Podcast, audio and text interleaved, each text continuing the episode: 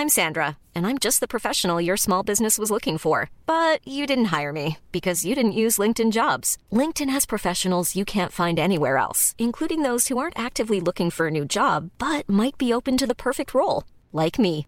In a given month, over 70% of LinkedIn users don't visit other leading job sites. So if you're not looking on LinkedIn, you'll miss out on great candidates like Sandra. Start hiring professionals like a professional. Post your free job on linkedin.com/people today. Eu sou Mário Persona e essas são as respostas que eu dei aos que me perguntaram sobre a Bíblia. Você pergunta se é importante filtrar aquilo que você pratica, as coisas que você faz, as coisas que você lê, as coisas que você escuta, as coisas que você assiste. Sim, é importante o cristão filtrar tudo que chega até ele, e não somente isso, nós somos responsáveis por aquilo que nós sugerimos, direta ou indiretamente, para que outras pessoas façam. Eu sempre me preocupo quando eu menciono algum livro, algum filme, alguma canção, porque a percepção que cada pessoa tem uh, depende dos filtros que ela já instalou na sua capacidade de discernir. Uh, você não, não fala, não mostra uma coisa que um, adulto, que um adulto poderia suportar, uma cena uh, muito, muito trágica, você não mostra para uma criança. Ela não tem ainda os mecanismos para suportar aquilo. Alguém que coma camarão todos os dias pode matar um amigo alérgico se for oferecer frutos do mar. E se insistir que ele coma a mesma coisa que ele come. O seu organismo do outro não está preparado para filtrar as toxinas, eh, embora o seu possa estar. Eh, considere, por exemplo, um filme com cenas de violência.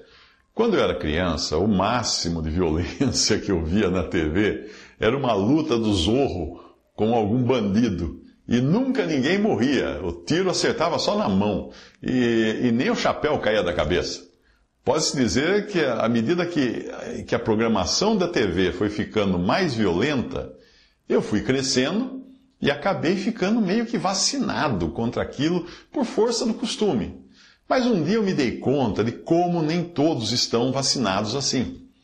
Na casa da minha filha, enquanto ela e o marido saíam, eu decidi colocar um vídeo de Walt Disney para os meus netos que não têm hábito de assistir coisas violentas na TV. Aliás, quase que nunca veem TV. Aquele desenho animado que para mim era totalmente inocente, inócuo, para eles foi como assistir um filme de terror. Eles ficaram o tempo todo de olhos arregalados e nos momentos de maior suspense tapavam o rosto com as mãos, se escondiam debaixo da almofada. E veja que eu estou falando de um desenho animado de Walt Disney.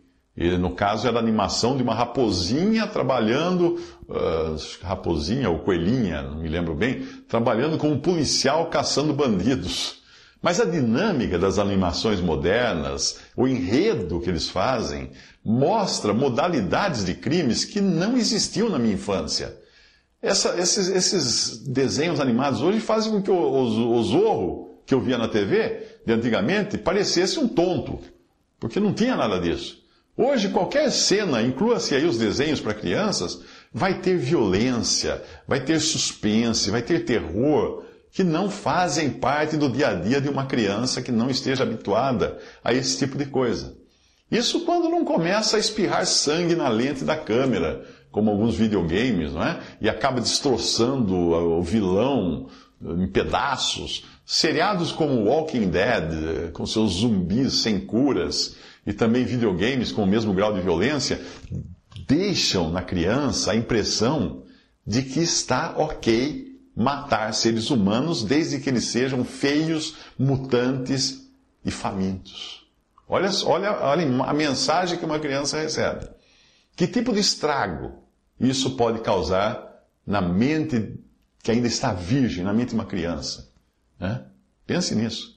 Você deixa seus filhos expostos a isso? Moral da história: ainda que para você algum filme, videogame, novela, seja água com açúcar, por você já ter, já ter ficado habituado e vacinado contra cenas de violência, para os seus filhos aquilo pode ser destrutivo. E o mesmo vale para a relação entre cristãos mais instruídos e experientes na palavra e os mais novatos, os, os mais novinhos, os cordeirinhos na fé. Paulo trata disso quando ele fala dos alimentos e costumes judaicos que alguns ainda traziam. Ele diz: Não destruas por causa da comida a obra de Deus. É verdade que tudo é limpo, mas mal vai para o homem que come com escândalo. Romanos 14, versículo 20. Uma tradução da mesma passagem, na versão de John Nelson Darby, ficaria assim: Quanto à carne, não destrua a obra de Deus. Ele está falando das carnes que eram proibidas no judaísmo, mas depois os cristãos poderiam comer. Porém, alguns judeus não comiam, e aí criava-se uma celeuma por causa disso. Então, quanto à carne, não destrua, a, não destrua a obra de Deus. Todas as coisas certamente são puras, mas mal vai para o homem que come enquanto tropeça ao fazê-lo. Agora experimente trocar comida dessas passagens de Romanos por qualquer coisa, e o verbo comer por praticar, vestir, assistir, ouvir, qualquer outro verbo, nesse versículo que eu acabei de citar. E também na, na, numa passagem que eu vou ler agora, e aí você vai sentir o peso da responsabilidade que cada um de nós tem naquilo que nós estimulamos os nossos filhos ou nossos irmãos a participarem, sem saber se eles têm filtros adequados para lidarem com essas coisas. Eu vou introduzir na passagem eh, que eu vou ler a seguir alguns elementos para fazer dela uma paráfrase que sirva para diferentes coisas e situações, ok? Abre aspas. Vede que essa liberdade não seja de alguma maneira escândalo para os fracos porque se alguém te vir a ti que tem ciência, sentado à mesa no templo dos ídolos, ou coloque aqui qualquer ambiente que possa ser motivo de escândalo para outra pessoa, não será a consciência do que é fraco induzida a comer das coisas sacrificadas aos ídolos? Ou praticar aquilo que ele vê você praticando? E pela tua ciência, ou seja, pelo teu, teu conhecimento, eh, perecerá o irmão mais fraco, pelo qual Cristo morreu. Ora, pecando assim contra os irmãos e ferindo a sua fraca consciência, pecais contra Cristo. Por isso, se a comida, e eu volto a dizer, ou roupa, ou esporte, ou música, ou videogame, ou show, ou filme, etc. Se qualquer coisa dessas escandalizar meu irmão, nunca mais comerei carne ou farei qualquer uma dessas coisas que eu mencionei, para que meu irmão não se escandalize. 1 Coríntios 8, de 9 a 13. Isso é a palavra de Deus. Sempre que eu penso neste assunto, eu me lembro de uma piada que eu ouvi logo no início de minha conversão. Aí você vai falar assim, agora você vai contar uma piada? Mas essa é bonitinha. O pastor de uma igreja evangélica saiu em campo para evangelizar no interior do país, no interior do Brasil. E levou dois jovens neófitos com ele para aprender como é que evangelizava. A noite estava bem fria e eles foram surpreendidos por uma forte chuva. Então pararam os seus cavalos, isso é bem no tempo antigo, à frente de um boteco, à beira da estrada, e entraram para se aquecerem no boteco. Aí o pastor chegou no balcão e pediu três copos de pinga bem cheios, por gentileza. Os dois neófitos arregalaram os olhos de espanto diante daquele comportamento do pastor. Afinal, o pastor sempre pregava sobre os malefícios dos vícios. Aí então o pastor pediu licença, foi ao banheiro, enquanto o dono do boteco enchia uh, os, os, três copos né, de, de, de pinga até, até a, a borda. Como o pastor demorava e o frio aumentava, aí os dois neófitos, tremendo dentro das suas roupas encharcadas, se entreolharam um para o outro assim, como se dissesse, bom, se o pastor diz que pode, então acho que pode, né? E beberam a pinga de uma virada só. É. Aí o pastor saiu do banheiro e os jovens já todos aquecidos, né, muito alegres, com aquele estímulo etílico até, estavam quase comentando que a pinga era da boa quando o pastor pediu uma caixa de fósforos. Então ele riscou um palito, encostou na pinga no copo, que na mesma hora se acendeu, criando uma mini fogueira sobre a qual o pastor passou a esfregar as mãos para se aquecer.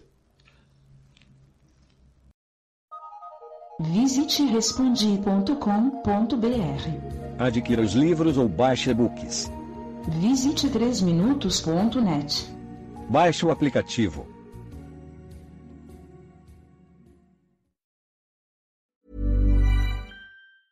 Hey, it's Danny Pellegrino from Everything Iconic. Ready to upgrade your style game without blowing your budget? Check out Quince. They've got all the good stuff shirts and polos, activewear, and fine leather goods, all at 50 to 80% less than other high end brands. And the best part? They're all about safe, ethical, and responsible manufacturing. Get that luxury vibe without the luxury price tag. Hit up quince.com slash upgrade for free shipping and 365 day returns on your next order. That's quince.com slash upgrade.